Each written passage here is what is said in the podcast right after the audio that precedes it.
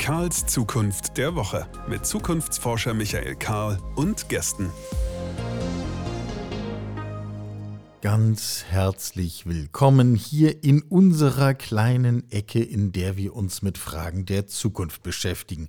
Michael Karl, mein Name, Zukunftsforscher, mein Beruf und ich habe eine simple Frage. Wie verhalten sich eigentlich Mensch und Maschine, Technologie, zueinander? Ähm, nicht nur heute, sondern vor allem, wie eigentlich erwarten wir, dass sich Mensch und Technologie zueinander verhalten in den kommenden Jahren, die vor uns liegen?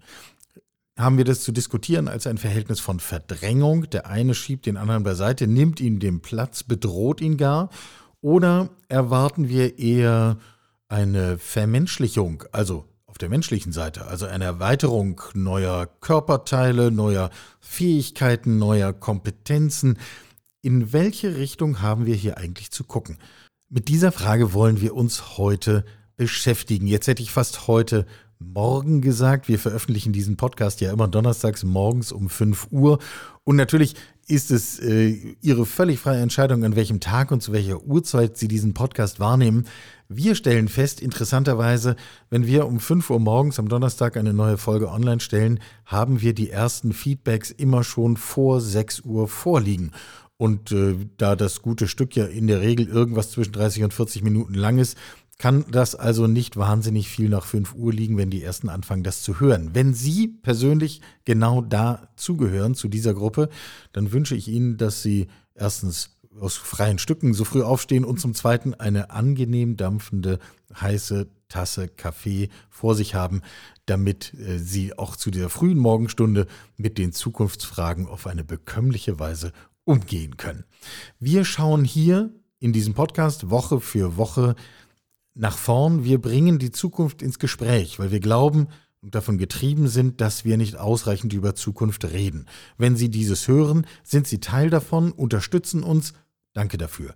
Ähm, wir machen es eh, aber mit ein bisschen Unterstützung, mit Resonanz, mit äh, Feedback auf allen Ebenen ist das nicht nur leichter äh, und schöner, sondern auch inhaltlich besser und insofern kommen wir gemeinsam weiter.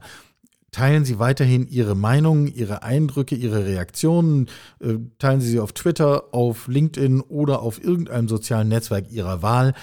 Wir kommen da schon zueinander und führen gemeinsam das Gespräch über Zukunft.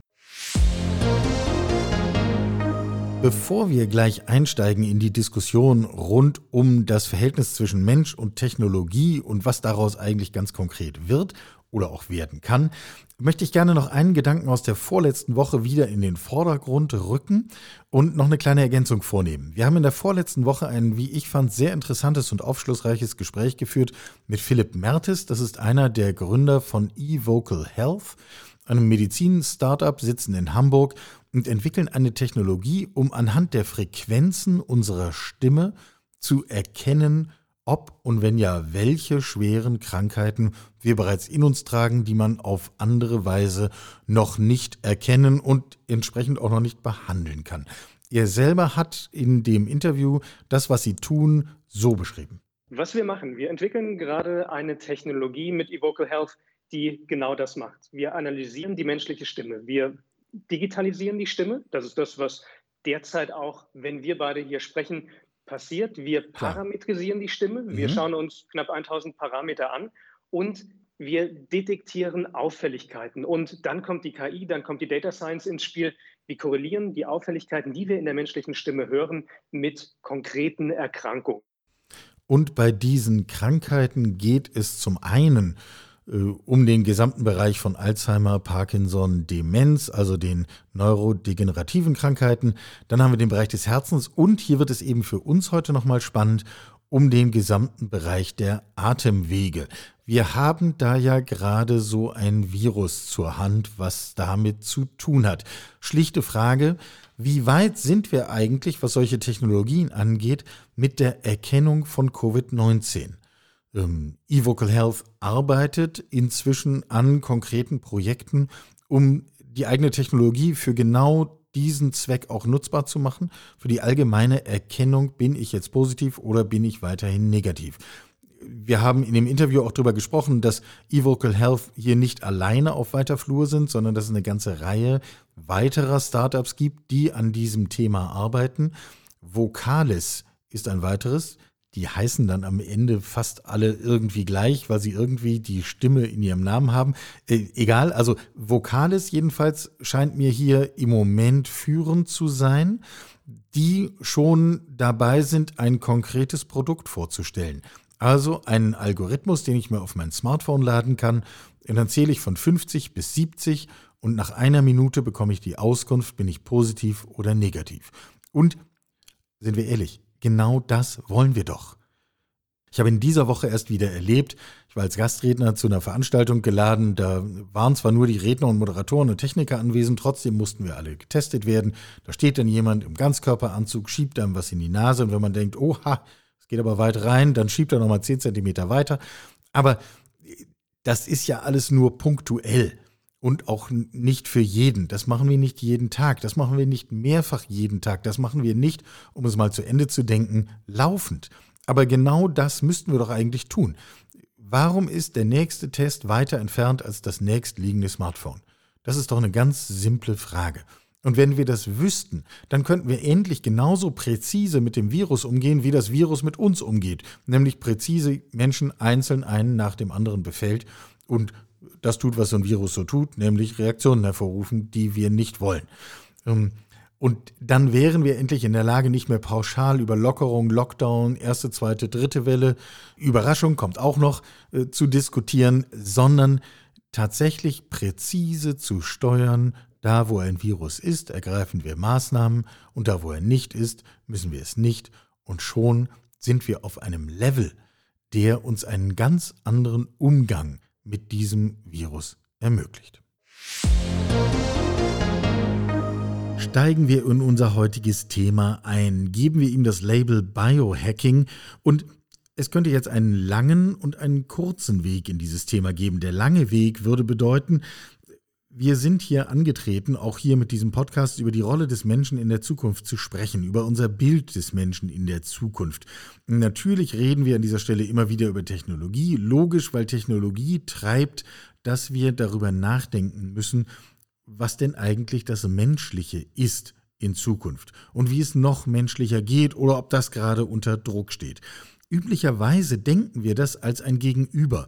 Mensch gegenüber Maschine, Mensch gegenüber Roboter, Mensch gegenüber künstlicher Intelligenz, als würde uns die Technologie Stück für Stück einfach immer ein bisschen von unserem Feld abknapsen. Was wir in der Regel nicht tun, ist, die Dinge ineinander zu denken. Also darüber nachzudenken, wie eigentlich der Mensch mit Technologie integriert, umso menschlicher werden könnte, umso leistungsfähiger werden könnte, etc. Schon sind wir beim Biohacking. Der kurze Weg in das Thema führt mich zu meiner linken Hand. Wenn ich zwischen Daumen und Zeigefinger in diesem Dreieck dazwischen fühle, dann merke ich, dass ich da unter der Haut etwas habe. Das ist ungefähr einen Zentimeter lang, ungefähr einen Millimeter im Durchmesser und ist ein kleiner Chip, den ich seit knapp zwei Jahren unter meiner Haut trage. Diesen Chip habe ich bekommen von Patrick Kramer, der ist der Gründer und Kopf von DigiWell Upgrade Humans aus Hamburg. Und Patrick ist jetzt hier genau bei uns. Hallo Patrick. Halli, hallo, ich grüße dich. Also äh, fangen wir mal vorne an. Ich habe unter meiner Haut einen Chip, der ist wahrscheinlich ähm, Steinzeit von dem, was du heute tust. Also ich kann da ein bisschen Daten drauf speichern. Ich kann ein Schloss öffnen, wenn das entsprechend eingestellt ist. Ähm, gib mir kurz den Vergleich. Was hast du in der Hand? Ähm, ich habe ähm, das gleiche Implantat unter anderem in der Hand, aber ich habe noch ein paar andere. Ähm, aber ich würde trotzdem nicht sagen, dass dein Implantat äh, Steinzeit ist, weil die Technologie, auf die das Implantat auf dem das der Tag, wie wir sagen, beruht, ähm, ist nach wie vor die gleiche und wird auch in zehn Jahren erstmal die gleiche sein. Also ähm, das ist ja das Schöne an diesen Implantaten dass sie heute genauso funktionieren wie in zehn Jahren, ohne dass du dich drum kümmern musst? Oder hast du jemals schon mal das aufgeladen oder nachgesehen, ob alles, ob du es mit hast oder sowas, ne? Im Gegensatz zu unserem, zu unserem Smartphone. Ja, ja, genau, was wir ja gerne mal irgendwo liegen lassen.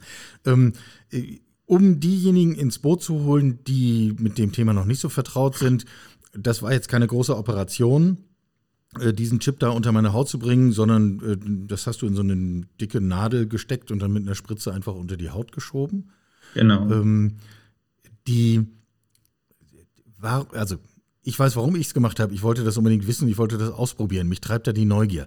Aber jetzt mal das größere Bild gesprochen. Warum um Himmels Willen sollten wir so etwas tun? Uns Chips unter die Haut jagen?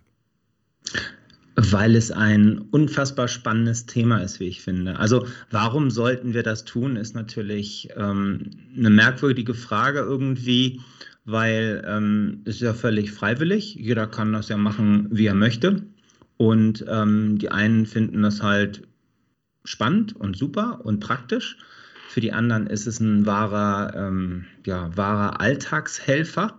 Da können wir auch noch mal gleich ein bisschen drüber sprechen. Und andere haben damit eben überhaupt nichts am Hut und sagen, lass mich in Ruhe, geh weg. Und jede Meinung ist ja vollkommen legitim. Ähm, ich habe meine, meine Tags jetzt seit, ich weiß nicht, sieben, acht Jahren fast. Ähm, ich möchte sie nicht mehr missen und ähm, sind für mich so quasi Bestandteil meines Körpers geworden, über die ich irgendwie auch schon gar nicht mehr nachdenke. Oder denkst du groß über deinen Körper nach, wenn alles gut funktioniert und du keine Schmerzen hast oder so? Denkt man doch eigentlich auch nicht drüber nach. Und genau so ist das mit den, mit den kleinen Implantaten. Die sind da und super, wenn ich sie brauche. Wenn ich sie nicht brauche, dann machen sie ja nichts. Sind sie trotzdem da. So wie eben ein Fuß auch da ist, wenn wir gerade genau. sitzen und ihn eigentlich gerade nicht brauchen. Ähm, äh, dann, äh, dann gib uns das alltägliche Bild. Was machst du im Alltag mit deinen äh, Tags? Ja, das ist immer diese Frage, ähm, die Standardfrage, und was kann man damit alles machen? Also man muss erstmal grundsätzlich unterscheiden. Ähm, ich glaube, wir unter, haben mittlerweile 19, 20 unterschiedliche Mikrochip-Implantate. Ja? Und ähm, da die unterscheiden sich teilweise nur in ihren Funktionalitäten. Das ist so ein bisschen, musst du verstehen, wie Windows, Linux oder Apple Betriebssystem. Ähm, ist irgendwie das gleiche, ist halt ein Betriebssystem, aber irgendwo auch doch ganz anders. Und so ist es auch mit, mit Mikrochip-Implantaten. Ähm, die basieren teilweise auf unterschiedlichen Standards, ähm, unterschiedlichen Frequenzen. Und je nachdem, was draußen für ein, in Anführungszeichen, ähm, für ein Schloss ist, brauchst du halt den richtigen Schloss, äh, Schlüssel. Und es gibt Schlösser, die sind halt niedrigfrequenzartig und es gibt Schlösser, die sind hochfrequenz. Und dann brauchst du eben unterschiedliche Implantate. Ähm, ich persönlich nutze meine, meine Tags tagtäglich ja, zum Rein und Raus in mein Haus. Ich brauche keine Passwörter für meinen PC ähm, zum Bezahlen. Ich habe ein paar Webseiten, mit denen ich mich da sicher einlogge. Ich habe meine Gesundheitsdaten ähm, unter der Haut, wo ich immer hoffe, wenn ich gefragt werde, was ich damit mache, wo ich immer sage, ich, ich hoffe nie etwas, ja, weil das würde ja bedeuten, ich bin verunfallt. Ähm, das ist aber nur das, was ich persönlich, Patrick Kramer, ähm, tagtäglich so damit mache. Und für mich ist das alles so normal und so Alltag, dass ich fast schon gar nicht mehr drüber nachdenke. Ähm, andere machen damit eben, ich hatte jetzt gerade einen Kunden, der hatte seine, seine hatte eine, so eine Alarmanlage zu Hause, über die steuert er sein ganzes Smart Home. Im Prinzip musst du dir vorstellen, ist ja ein Lesegerät, über Induktion spricht dein, dein Mikrochip an, über die Antenne wird dann eben ein bisschen Energie aufgenommen, dann macht der Chip da drauf, der rechnet ein bisschen, gibt eine Information zurück und dann das Lesegerät nimmt diese Information auf. Und meistens ist es eben, dass dort eine spezielle Nummer hinterlegt ist und wenn das Lesegerät sagt, oh, die Nummer kenne ich, dann fließt ein kleiner Strom Ne? Und was du quasi dann als Aktion an diesen Strom ranhängst, ob dann das Licht angeht, der Kühlschrank äh, anfängt zu tanzen oder die Alarmanlage im Haus oder die Tür geht auf oder sonst was, das liegt immer sehr an der Person, die so ein Implantat nutzt. Ja, also das kann man es gibt auch welche, die starten damit ihr Motorrad oder ihr Motorboot hatte ich schon und so weiter und so fort. Deshalb ist es immer so ein bisschen schwierig zu sagen, was man damit machen kann, weil dann säßen wir morgen hier, um alles aufzuzählen. Es kommt immer sehr darauf an, was machst du persönlich? Ich nutze meinen Chip eigentlich als eher so etwas wie eine kulturelle Funktion. Ähm, ich habe mit ein paar praktischen Anwendungen rumprobiert, die mir dann nicht so praktisch waren in meinem Erleben mhm. und habe dann beschlossen, ähm, eigentlich, ich habe hier eine Möglichkeit, Dinge in meinem Körper zu haben, die da üblicherweise nicht sind. Und habe ein Gedicht, was ich sehr liebe, auf diesen Chip geladen und habe ein Stück Musik auf diesen Chip geladen und habe Screenshots aus einem Film auf diesen äh, Chip geladen. Mhm. Nichts, was ich da gucken könnte, logischerweise. Ich kann auch nichts hören, überhaupt Logisch. nicht der Punkt. Aber das Gefühl, dass Dinge, die ein Stück weit meine Identität ausmachen, die Mhm. mich prägen, die meine Persönlichkeit geprägt haben und mich schon lange begleiten, dass ich das in mir trage, finde ich nach wie vor äh, geradezu bezaubernd. Das finde ich einen besonderen Moment. Ja, da sprichst du ein gutes Thema an. Ähm, wir haben auch immer wieder Pärchen, die dann herkommen, die sind verheiratet und du kennst das vielleicht, dann hat man im Ehering, hat jeder so einen Teil des Eheversprechens. Ja. Und ähm, das bringen die dann auch noch auf ihre Text unter die Haut, quasi ihr Eheversprechen. Oder neulich war einer hier, der hat ein, ein Online-Fotoalbum zu seinen ganz, ganz persönlichen ähm, Fotos, Bilder seines Lebens. Und ähm, sobald er eben mit seinem Smartphone auf sein Tag geht, öffnet sich dieses Fotoalbum. Er kriegt quasi sein ganzes Leben dort dann auf seinem Smartphone angezeigt. Nur, und dieser Link, den hat er ausschließlich auf seinem Implantat. Und ähm, da hat er eben sehr viele, sehr emotionale Bilder drauf. Und ähm, ja, sowas, sowas gibt es eben auch, genau was du sagst.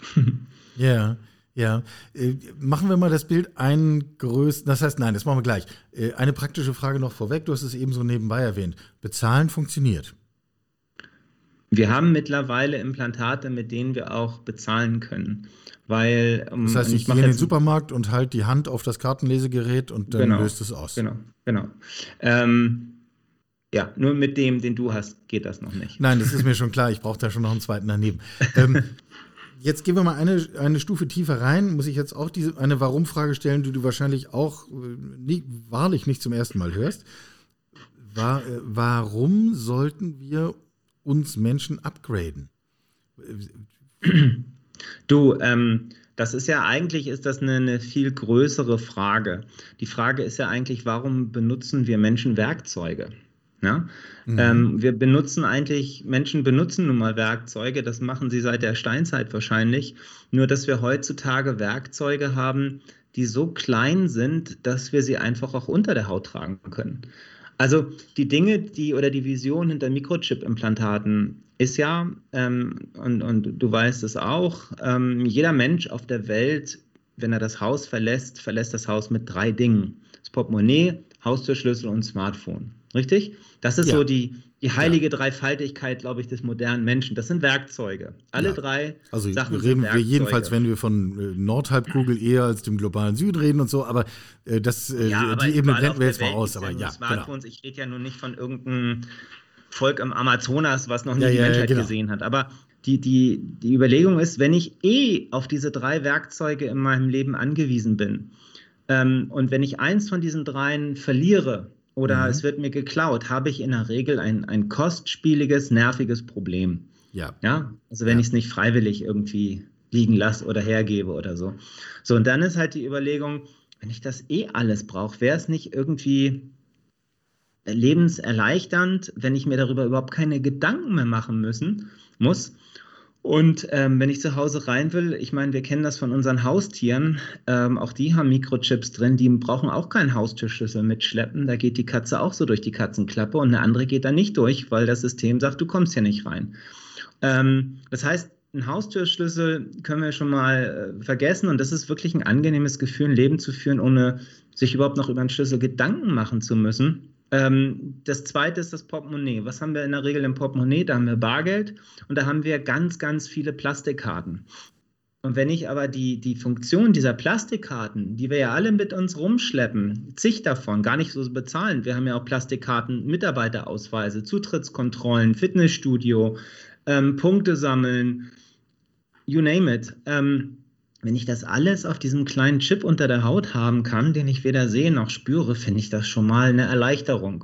Und wenn ich dann sogar noch bezahlen kann, es geht ja jetzt nicht hier darum, dass ich mir irgendwie, irgendwie ein Auto damit kaufe oder so, sondern so kleine Sachen im Alltag. An der Kasse stehen, ich habe mein Portemonnaie vielleicht nicht mehr dabei, aber ich zahle trotzdem einfach mit meiner Hand.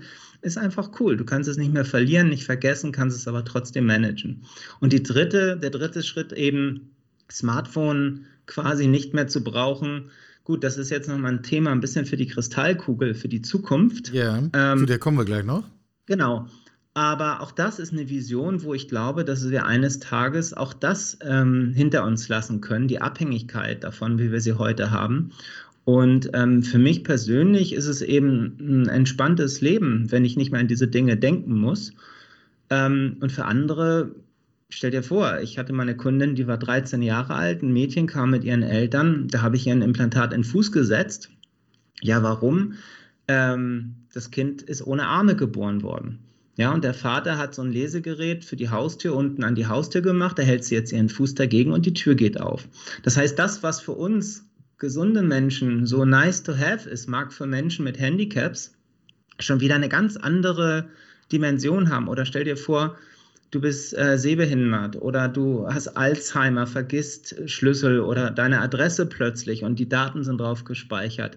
Ähm, das heißt, es kann unter anderem auch eine ganz andere Wichtigkeit haben. Ähm, oder ich hatte mal jemand hier, der ähm, hat ausschließlich seine medizinischen Notfalldaten drauf gehabt, weil er eben unter Epilepsie leidet und akuten Nierenversagen und schon oft einfach in der Straße umgekippt ist und nicht mehr ansprechbar war.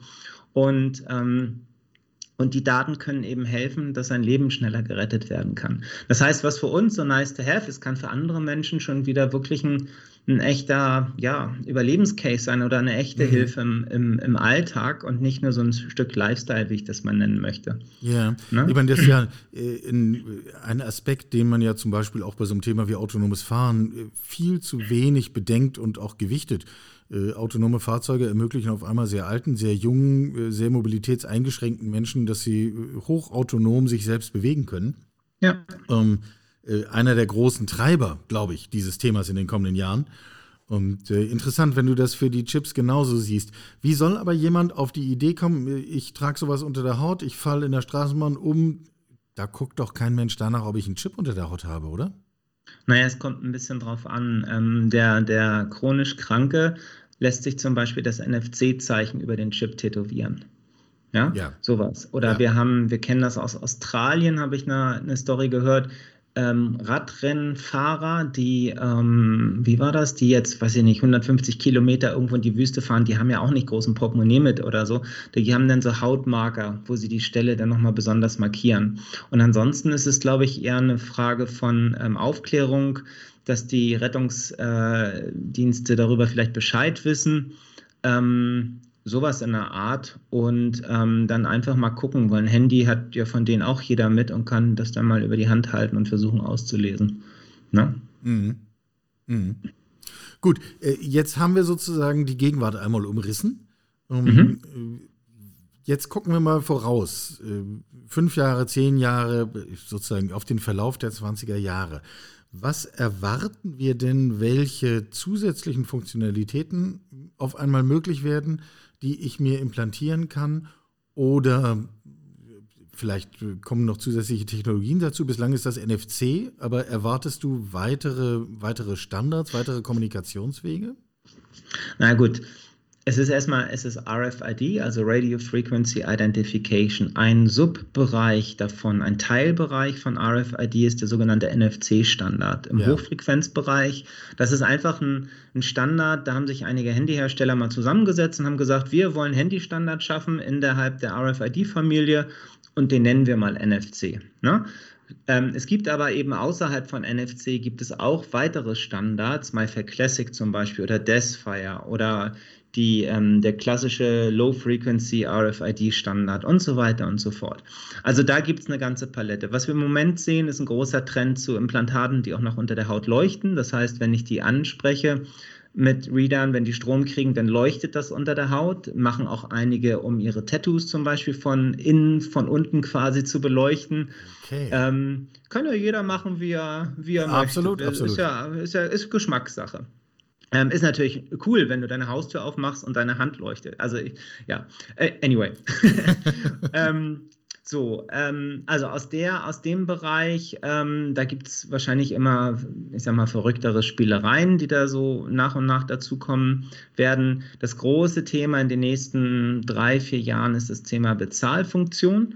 Ähm, das ist eigentlich ein Thema, was wir technisch schon gelöst haben, was aber noch daran so ein bisschen hapert, dass, ähm, dass die großen Master Visa und Eurocards dieser Welt ähm, aus Angst vor Verschwörungstheorien, so habe ich das Gefühl, dem Ganzen im Moment noch skeptisch gegenüberstehen. Also es gibt heutzutage noch nicht das Implantat, was quasi deine Kreditkarte ersetzt, yeah. weil dazu brauchst du natürlich immer quasi das Zugeständnis von diesen Plattformen. Und das haben wir im Moment noch nicht. Ne? Ähm, deshalb gibt es im Moment so Workarounds, wo man auch mitbezahlen kann. Aber das, gut, das ist ja technisch noch ein bisschen komplizierter. Aber dieses normale Implantat zum Bezahlen, das wird ein, ein großes Thema, was auch 80, 90 Prozent derjenigen, äh, mit denen man über das Thema spricht, sagen, hey, ja, das ist cool, ähm, würde ich sofort machen, wenn ich damit bezahlen kann, warum denn nicht? Also das wird kommen. Und ansonsten wird es ein, schon ein bisschen, ja, ich will nicht sagen schwierig, aber die große Frage oder das, was man sich so allgemein vorstellt, ähm, dann kriegen wir Implantate oder ja, dann können die quasi deinen Fitness-Tracker ersetzen oder weißt du, alles, wo Sensorik drin ist, was Körperdaten auswertet oder misst yeah, oder so. Yeah. Das ist aktive Technologie. Das heißt, aktiv bedeutet, es hat Sensoren, die die ganze Zeit dich überwachen. Ja? Mhm. Ähm, in welcher Form auch immer. Und ähm, ob es jetzt Gesundheitsdaten sind, Bewegungsdaten, also das, was wir aus dem Handy kennen. Ja? Das ist ja auch voller Sensorik. Und ähm, das in ein, ein Implantat zu kriegen, ist vielleicht von der Miniaturisierung grundsätzlich gar nicht unmöglich, aber das große Thema ist halt Energie. Ähm, du, die brauchen ja Strom. Ja, unser Smartphone braucht jeden Tag Strom. So ist es. Und wenn du das anhast und damit navigierst, dann ist in zwei, drei Stunden ist auch dein, dein Handy dann alle, die Batterie ist alle. Ähm, und ähm, das ist eben das ganz große Problem. Wo kriegst du den Strom her für die Implantate? Du kannst ja nicht einfach subkutane Batterie unter die Haut bauen. Ähm, die, wie willst du die aufladen? Also es ist alles ähm, nicht ideal und das Thema so Energy Harvesting von körpereigener Energie, ob es das kinetische Energie ist oder es gibt Versuche mit Tränenflüssigkeit und so weiter, ähm, das ist alles noch wirklich Science Fiction. Und ähm, meiner Meinung nach sind das auch keine geeigneten Formen, um jetzt einen Mikrochip irgendwie mit, mit Strom zu versorgen, weil das einfach viel zu wenig Energie fördert. Das heißt, der, der, große, das, der große Punkt ist, wie gesagt, Energie und ähm, sobald es vielleicht Batteriezellen gibt, die für den Menschen völlig unbedenklich sind, die ähm, vielleicht 10, 20 Jahre halten, die nicht unter der Haut sichtbar sind, ja, also die nicht auftragen. Wir reden ja, das muss man vielleicht nochmal dazu sagen, wir reden subkutan erste Hautschicht. Tattoos mhm. gehen in die dritte Hautschicht, wir reden erste Hautschicht. Das heißt, alles, was du an Batterie da mit reinschiebst, da hast du wirklich so einen so so ein Klumpen unter der Haut. Nee, das möchte ja keiner. Ne? Also ich hätte, ich fände das irgendwie ein bisschen merkwürdig. Und vor allem denkt man an die Haftung, Batterien sind toxisch. Ähm, das sind also große Probleme und ich finde, ähm, der Charme der, der Implantate ist eigentlich der, dass ich eben keinen Strom brauche, dass ich mich nicht drum kümmern muss, dass ich nicht noch ein Gadget habe, was ich managen muss, sondern dass ich einfach kleine Helfer im Alltag habe, die mir den Alltag erleichtern, ohne noch mehr dahinterher sein zu müssen, dass die Technik funktioniert. Ähm, so, und das heißt, ich schwer zu sagen, was da noch kommen wird, was jetzt, ähm, also Sensorik, da glaube ich nicht dran. Ähm, wir werden vielleicht noch mehr Standards irgendwie kriegen. Wir werden Bezahlen noch weiter reinkriegen. Und von anderer Stelle kommen dann halt die, die, ähm, ja, die Ansätze, dass wir nicht mehr über Mikrochips unter der Haut, in der Hand oder so reden, sondern dann wirklich aktive ähm, Technologie, die quasi an den Gehirnschnittstellen ansetzt. Na, das wird das ist ja ein großes Thema, was im Moment gerade im Silicon Valley massiv vorangetrieben wird. Ähm, und das ist fast noch viel, viel spannender als unsere kleinen äh, Mikrochips, so wie, sie, so wie wir sie heute kennen.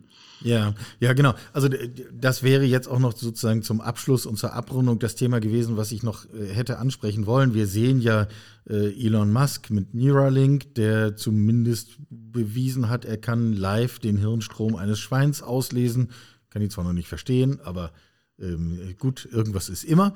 Ähm, aber sozusagen die, die Vision, die ja vorangetrieben wird, ist eine Live-Verbindung zwischen unseren Gedanken und Emotionen und der digitalen Welt zu schaffen.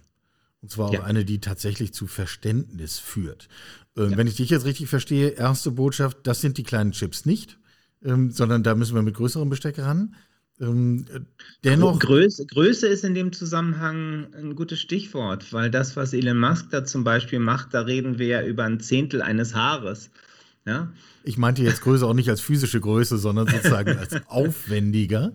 Ähm, aber nur so kurz zum Abgleich, würdest du dir einen Chip ins Hirn setzen lassen, um Gehirnströme auslesen zu können?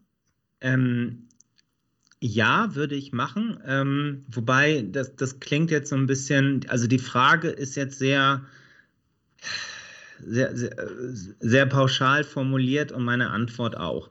Ich glaube, man muss erstmal verstehen, worum es heutzutage überhaupt gibt bei diesen, bei diesen technologischen Ansätzen, die dort im Moment entwickelt werden. Weil Elon Musk mit Neuralink ist ja nur ein Player von ganz vielen Firmen, die es so im Moment es. gibt in dem so Bereich. Und ähm, die werden ja im Moment auch mit Funding Money ähm, nur so über, überschüttet. Und es gibt eben ganz verschiedene Ansätze. Ähm, die erste Stufe, was wir sehen, ist im Moment, ähm, dass wir quasi Gehirnströme über die Kopfhaut nehmen, ja, also auf dem Kopf. Ähm, da ist, passiert einiges in der Unterhaltungsindustrie, da passiert einiges in der Automobilindustrie, um einfach quasi mit, du steigst in ein Auto ein, kriegst vielleicht ein, zwei, machst du dir Sensoren mit an den, an den Kopf und kannst quasi über deine Gehirnströme gewisse Funktionen des Autos beschleunigen, automatisieren, Bremsvorgänge und sowas alles. Ja? Mhm, mhm. ähm, das ist so, das sind so die, die ersten Schritte. Und äh, man darf nicht vergessen, 2018 wurden schon, wurde schon bewiesen an, den, an der Universität in Washington, hat man ein Experiment gemacht, da haben drei Leute zusammen schon Tetris gespielt, ähm, ohne dass sie das Bild gesehen haben, nur über ihre Gehirnschnittstellen. Und letztendlich ist es nur eine Frage der Computing Power dahinter, ob du nun drei zusammenlegst oder tausend, ja, oder so. Das ist nachher ja, ja. beliebig skalierbar. So, das heißt, dieses, dieses Thema, ähm, auf der, auf der Kopfhaut Gehirnströme nehmen. Das wird so der nächste Schritt quasi sein. Ähm, wo auch eben aus der Unterhaltungsindustrie vieles passiert, aus der ja, Automobil- und so weiter Industrie. So, das ist das eine Thema. Das andere Thema ist jetzt, wir gehen quasi durch die Kopfhaut, durch die Schädelplatte in, in das Gehirn, tauchen wir wirklich tief ein. Machen wir ja heute schon. Ja. Deep Brain Stimulation ist kein neues Thema. Ich weiß nicht, gibt es vielleicht seit 20 Jahren. Gerade im, äh, bei Parkinson-Patienten wird es eingesetzt. Ich glaube, da kriegt man so zwölf, ähm, zwölf Elektroden an die, an die Synapsen gepflanzt und dann ähm, ja, gibt es entsprechende Impulse dazu. Diese Technik, mit der man schon sehr viel Erfahrung hat, ist, ich sag mal, wirklich krud und, und groß und, und alt und so weiter. Die nächste Entwicklung ist eben, ich habe nicht zwölf von solchen Elektroden, sondern ich habe vielleicht 250.000. Ja, das ist ja quasi ja. das, wo die Entwicklung hingeht. Dafür brauche ich einerseits natürlich die Technik am oder im Kopf. Ich brauche aber auch die Möglichkeit, die entsprechend einzusetzen. Und die Vision ist ja, dass ich, ich sag mal, wie ich in der Mittagspause vielleicht mir heutzutage keine Ahnung, Botox spritzen lasse, ich, so stelle ich mir das jedenfalls vor, ich nicht, dass ich das habe, ähm, kann ich dann in Zukunft. Obwohl deine ähm, Haut sieht so zart aus. ich in der Mittagspause hin und kriege mal eben 1000 ähm, Elektroden eingestanzt, weil die einfach so fein sind und die Versuche in diese Richtung waren alle ähm, erfolgreich. Ja. Also das heißt, durch wesentlich mehr Elektroden, feinere Elektroden, ist man in der Lage, gerade ähm, Menschen mit Handicaps ein digitales Leben wieder zu ermöglichen. Das heißt, die werden in die Lage versetzt, über eine Gehirnschnittstelle dann quasi den Cursor und ihr Handy und so weiter sehr genau zu steuern. Viel genauer, als es heute möglich ist. Das ist dann die erste Stufe. Die nächste Stufe ähm, da könnte man jetzt in die Glaskugel gucken, was vielleicht da wieder zu. Eine reden von, vom Militär, andere reden dann eben von so semi-medizinischen Anwendungen. Auf alle Fälle ist eben das große Ziel, dass wir Menschen eines Tages über entsprechende Gehirnschnittstellen in der Lage sein werden, direkt miteinander kommunizieren. Also Brain-to-Brain-Kommunikation. Und überleg mal, im Prinzip machen wir das ja heute fast schon. Nur wir haben da noch ein Werkzeug dazwischen und das ist ein Smartphone. Und da müssen wir mit unserem dicken Finger irgendwie drauf tippen, dass was passiert. Und ähm, das heißt, diese Schnittstelle, dieser dicke Finger zur Eingabe, und, und ja, man kann jetzt auch sprechen, aber das ist auch noch nicht so toll, ähm, das wird irgendwann wird das äh, verschwinden. Ja? Irgendwann wird es schneller werden, wir werden wesentlich mehr kommunizieren, die Digitalisierung wird wesentlich stärker voranschreiten. Und genauso wie ich heute eine Gruppen-WhatsApp schreiben kann, werde ich wahrscheinlich später dann in der Lage sein, eine Gruppen-WhatsApp zu schreiben und abzuschicken, nur ich brauche eben dieses Ding, dieses Smartphone nicht mehr in der Hand halten dafür. Ähm, das hat also nichts mit Gehirn auslesen oder, oder, oder ja, da kann jemand meine Gedanken lesen oder so. Das hat damit gar nichts zu tun. Ähm, was damit möglich sein wird, ist, wir werden die diversesten Krankheiten so ähm, einfach überspielen können. Es hat also keine Bedeutung mehr. Wir werden äh, physische und psychische ähm, Krankheitsbilder werden verschwinden. Wir werden in der Lage sein, du kennst auch diesen Spruch, geteiltes Leid ist halbes Leid. Ja. Ähm, stell dir mal vor, der wird eines Tages Realität, dass du Schmerz, was ja auch ein, ein Zustand ist, der irgendwo im Gehirn stattfindet, ähm, dass sich dieser, dieser Zustand quasi digitalisieren lässt. Und wir werden Freud, Leid, ähm, also die, die durch Digitalisierung wird einfach unsere menschliche Kommunikation auf ein ganz neues Level nochmal gehoben. Viel intensiver. Und jetzt kann man, ich hatte neulich mit einem Journalisten dazu eine Diskussion, der meinte, ja, und durch die Technik werden wir ja alle gar nicht mehr, sind wir ja gar nicht mehr Mensch und das ist ja alles gar nicht mehr menschlich und so. Ich habe gesagt, naja, haben uns jetzt Smartphones durch ihr Mehr an Kommunikation menschlicher gemacht oder weniger menschlich. So gerade in Pandemiezeiten freue ich mich, dass ich ein Smartphone habe und vielleicht sogar Bildtelefonie habe. Das heißt, ich rücke menschlich stärker zusammen. Und wenn ich in der Lage bin, vielleicht sogar Gefühle irgendwo zu empfangen über Digitalisierung, kann jetzt jeder für sich beurteilen, ob das menschlicher ist oder weniger menschlich. Meine Meinung ist nur, dass wir in Sachen Digitalisierung im Moment sehr, und du hattest am Anfang das gesagt, sehr auf die Prozesse um uns herum schauen. Ja, wir optimieren mhm. durch Digitalisierung bis genau. zum geht nicht mehr. Ja, aber irgendwann kann ich nicht mehr weiter digitalisieren und optimieren um uns herum. Und nur weil etwas auf der Haut funktioniert, kann ich ja dann die Frage stellen, was ist denn vielleicht ein, zwei Millimeter tiefer? Ja, das heißt, wir werden irgendwann, wird Technik und werden die Werkzeuge, die wir benutzen, uns in der Lage zu versetzen, noch weiter zu digitalisieren und uns quasi, wenn man so will, menschlicher einfach zu machen, ähm, wenn das die Definition von, von Menschsein bedeutet. Ich glaube, es gibt andere Themen, wo ich an meine Grenzen komme, wo ich sage, Digitalisierung und Menschsein, ähm, das geht mir einen Schritt zu weit.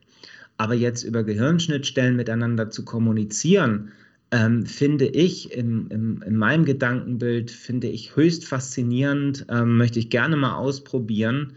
Ähm, wie gesagt, gibt es andere Bereiche, da komme ich eher an meine Grenze als, als an diesem Thema. Sag, damit wir es zumindest im Kopf haben, ein Beispiel für eine Grenze? Ähm, DNA-Manipulation ja. bei Neugeborenen, ähm, künstliche ähm, nicht Befruchtung hier, wie heißt das Wort? Künstliche Gebärmutter, mhm. Also solche Sachen. Ja. Da komme ich persönlich eher an meine Grenze, wo ich sage, hier ist, das hat nichts mehr mit Menschsein zu tun, wenn ich quasi Menschen züchte nach DNA, die ich gerne hätte, aus dem Reagenzglas, aus dem künstlichen Brutkasten oder sowas. Ja, ähm, auch das ist ja quasi Biohacking. Ähm, wo ich persönlich so ein bisschen ans Ende meiner Vorstellungskraft komme und wo ich sagen würde, das ist für mich nicht mehr Menschsein. Ähm, aber meine, das Kommunikationsverhalten zu intensivieren über digitale, über neue, über spannende Ansätze, finde ich jetzt erstmal toll. und das ist. Aber du äh, verstehst, was ich meine mit ja, meiner ja, Grenze. Ja? ja, absolut. Absolut. Ähm, äh, und über die werden wir in den kommenden Jahren immer wieder intensiv reden müssen. Da habe ich überhaupt gar keinen Zweifel dran, weil diese Grenze steht ja unter Druck. Ähm, einfach deswegen, weil das, was uns als Menschen möglich ist, immer weiter rausgeschoben wird und wir hier keine abstrakten Diskussionen führen, sondern Diskussionen über Dinge, die tatsächlich Schritt für Schritt möglich werden. Und letzte Anmerkung von meiner Seite. Es fallen einem halt nicht so wahnsinnig viele Dinge ein, die technologisch möglich sind und die wir Menschen nicht tun wir neigen dazu, alles zu tun, was irgendwie möglich ist. Und äh, ja. insbesondere deswegen müssen wir genau über solche Fragen und über diese Grenzziehung, darum habe ich eben auch nochmal nachgefragt, glaube ich, einfach intensiv nachdenken. Solange wir nicht wissen, was hier passiert, werden wir die Diskussion auch nicht führen und darunter wird unser Bild leiden. Wir lernen, der Chip unter der Haut ist auch nur wie ein Hammer, nur eben in der ersten Hautschicht. Ein Werkzeug, was uns ein Stück weit das Leben angenehmer macht. Und wir lernen, wie gerade auch in Richtung Kommunikation hin äh, Möglichkeiten aufscheinen, äh, die zumindest Patrick, und ich schließe mich an, äh, attraktiv findet im Kern. Und äh, über alles Weitere reden wir bei passender nächster Gelegenheit. Ich danke dir sehr herzlich. Alles klar. Ich habe auch zu danken. Mach's gut. Soweit Patrick Kramer von DigiWill Upgrade Humans. Eine Information oder äh, eine Konkretisierung muss ich noch nachreichen. Das Gedicht, das sich auf dem Chip in meiner Hand befindet. Das Gedicht ist von Robert Gernhardt, heißt Trost im Gedicht. Und äh, Entschuldigung, ich kann sie nicht ersparen. Da müssen wir jetzt durch. Das hören wir uns einmal an. Also, Trost im Gedicht. Denk dir ein Trüffelschwein denk's wieder weg. Wird es auch noch so klein, wird nie verschwunden sein, bleibt doch als Fleck. Was je ein Mensch gedacht, lässt eine Spur, wirkt als verborgene Macht, und erst die letzte Nacht löscht die Kontur. Hat auch der Schein sein Sein und seinen Sinn, musst ihm nur Sein verleihen. Denk dir kein Trüffelschwein, denk's wieder hin. Und damit neigt sich der Podcast in dieser Woche auch schon wieder seinem Ende entgegen. Mich würde das interessieren, wie Sie das sehen. Wo erreichen wir eine Grenze, wo wir sagen, da möchte ich eigentlich nicht drüber? Man könnte die Frage auch andersrum stellen, über welche Grenze müssen wir in jedem Fall hinweg, weil wir ansonsten menschliches Potenzial verschenken würden? Ist die Grenze, sich Technologie unter die Haut zu setzen? Ich kenne Menschen, die wären da schon raus. Äh, oder ist die Grenze, sich ein Implantat ins Hirn zu setzen und direkt mit dem Hirn zu kommunizieren? Oder ist die Grenze auf genetischer Ebene, wenn es darum geht, dass wir nicht nur lernen, die Buchstaben des genetischen Codes zu lesen, sondern sie im Zweifel umzustellen und durch eine neue Anordnung ganz ungeahnte Effekte hervorzurufen? Wo sehen Sie die Grenze? Würde mich interessieren, lassen Sie mich und uns das wissen. Bei Twitter, bei LinkedIn, auf welcher Plattform auch immer Sie gerne Ihre Gedanken dazu teilen möchten. Tun Sie es gern. Ansonsten sagen Sie gerne weiter, dass es uns gibt. Laden Sie Menschen ein, in unsere Community der Zukunft hier hinzuzukommen. Und vor allem bleiben Sie gesund. Wir hören uns nächste Woche. Alles Gute. Sie hörten Karls Zukunft der Woche, ein Podcast aus dem Karl Institute for Human Future.